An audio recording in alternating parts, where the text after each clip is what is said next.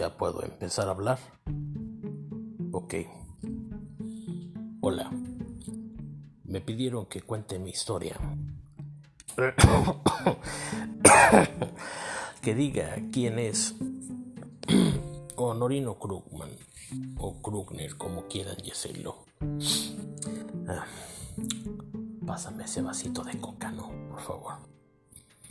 Bueno, soy un adicto a la comida, como pudiste haber escuchado anteriormente en el podcast de Veneno Frío.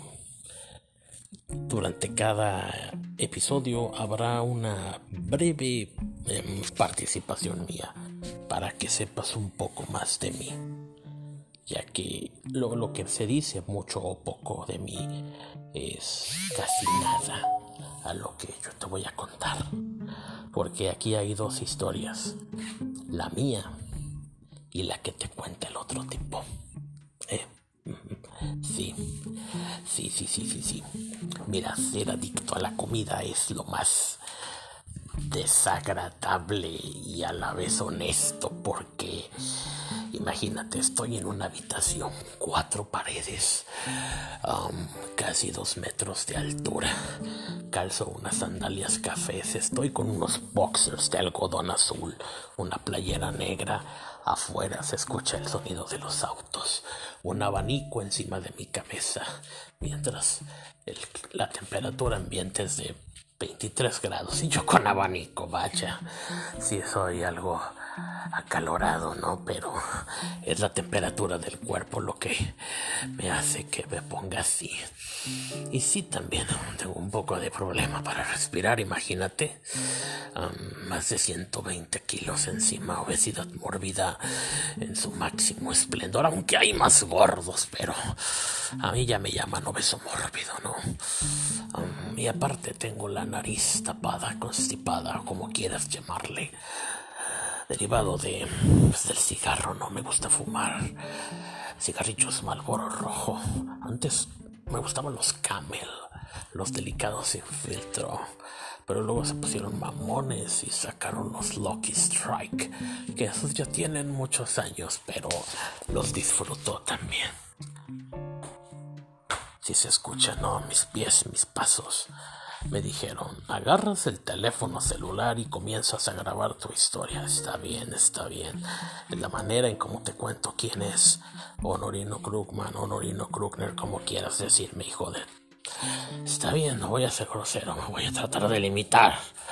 A ver si ya me traen mis cigarros.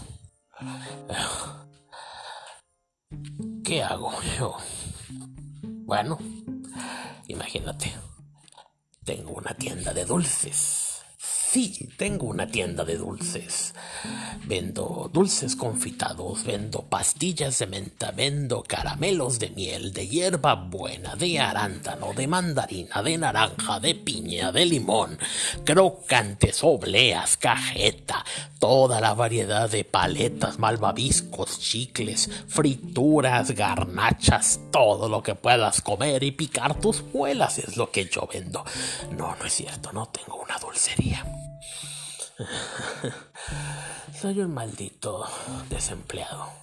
Sí, no tengo trabajo. Lo perdí porque, según la de recursos humanos, una desagradable situación llevó a esto. Oye, para ella es desagradable, pero yo disfruto estando en el baño, sentado en el retrete, comiéndome una pizza. Y no una pizza de 10 o 12 rebanadas, no. Una pizza de 4 rebanadas, la individual, con una bolsa de papitas fritas y un refresco de cola, Coca-Cola de preferencia.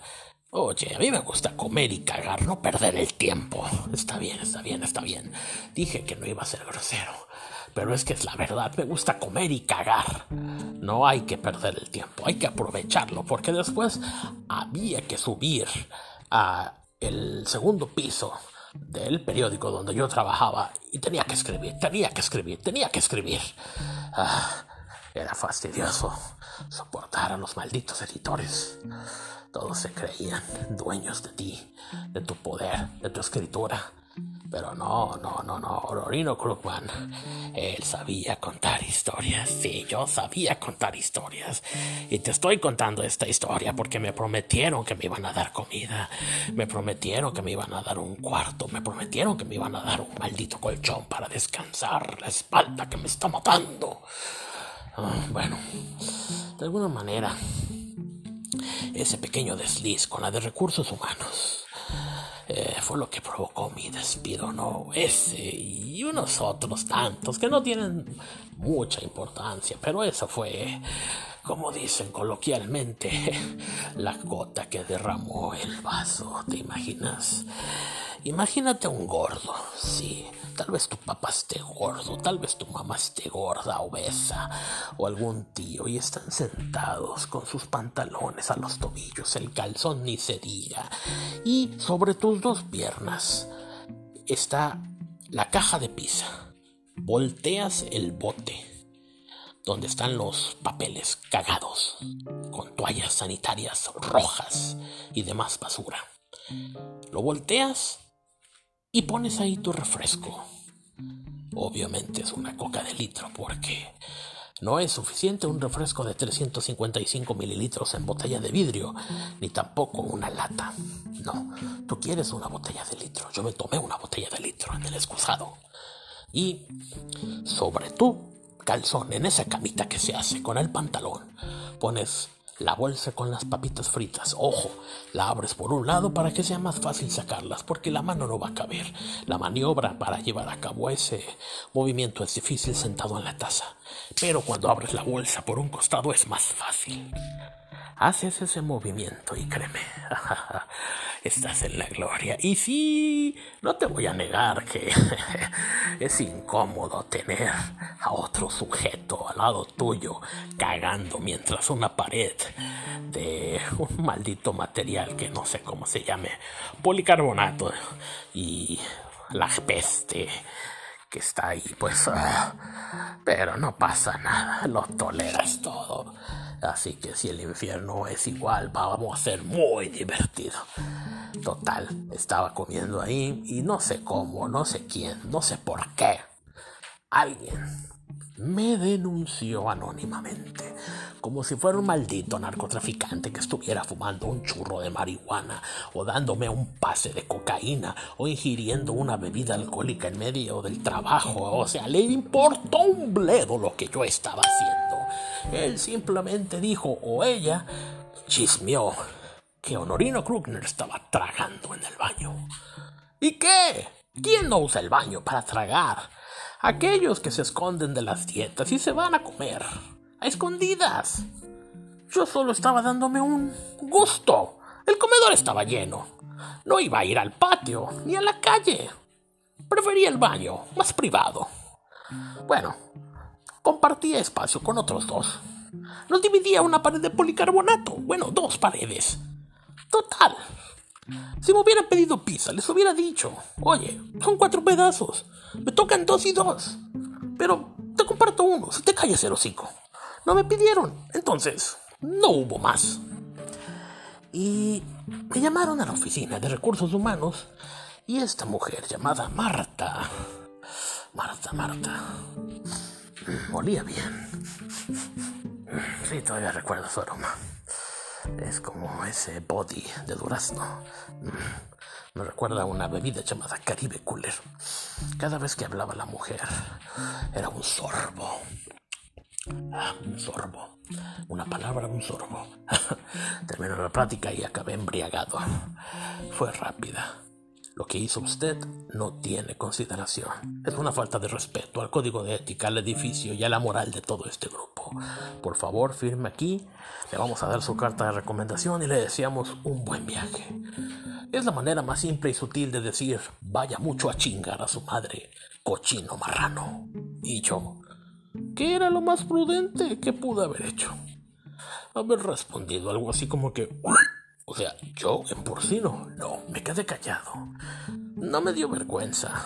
Simplemente tenía rabia de saber quién me había delatado. ¿Quién? ¿Quién? ¿Quién? ¿Y por qué? ¿Y por qué?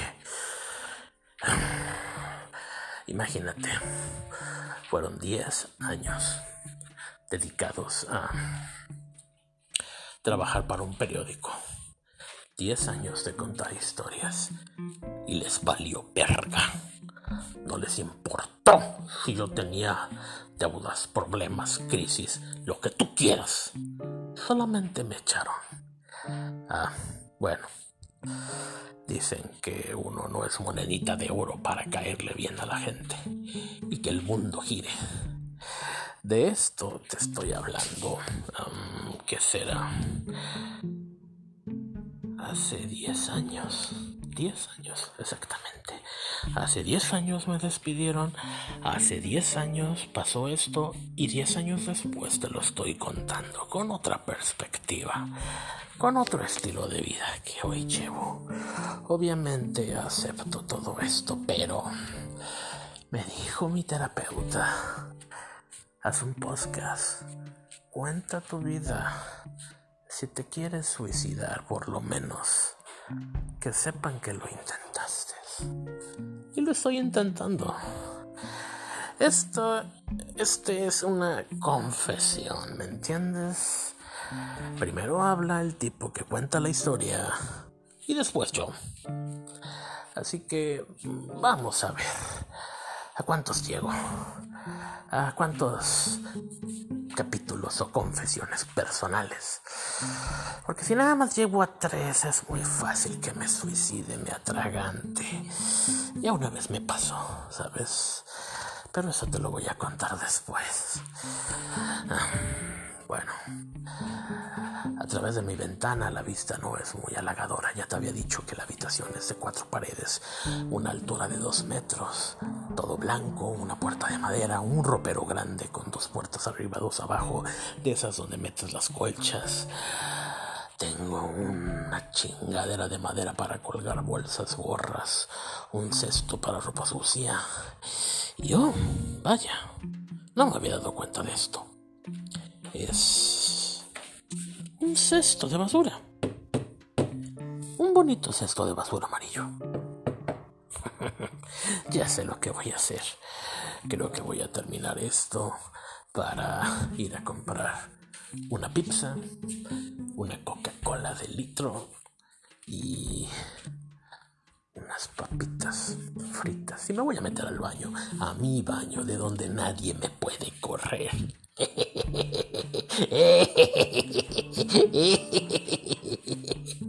Sí.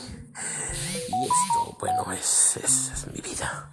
Es la primera parte de mi vida que vas a escuchar, ¿no? Entonces, como te digo, no sé cuántos voy a grabar, pero por lo menos...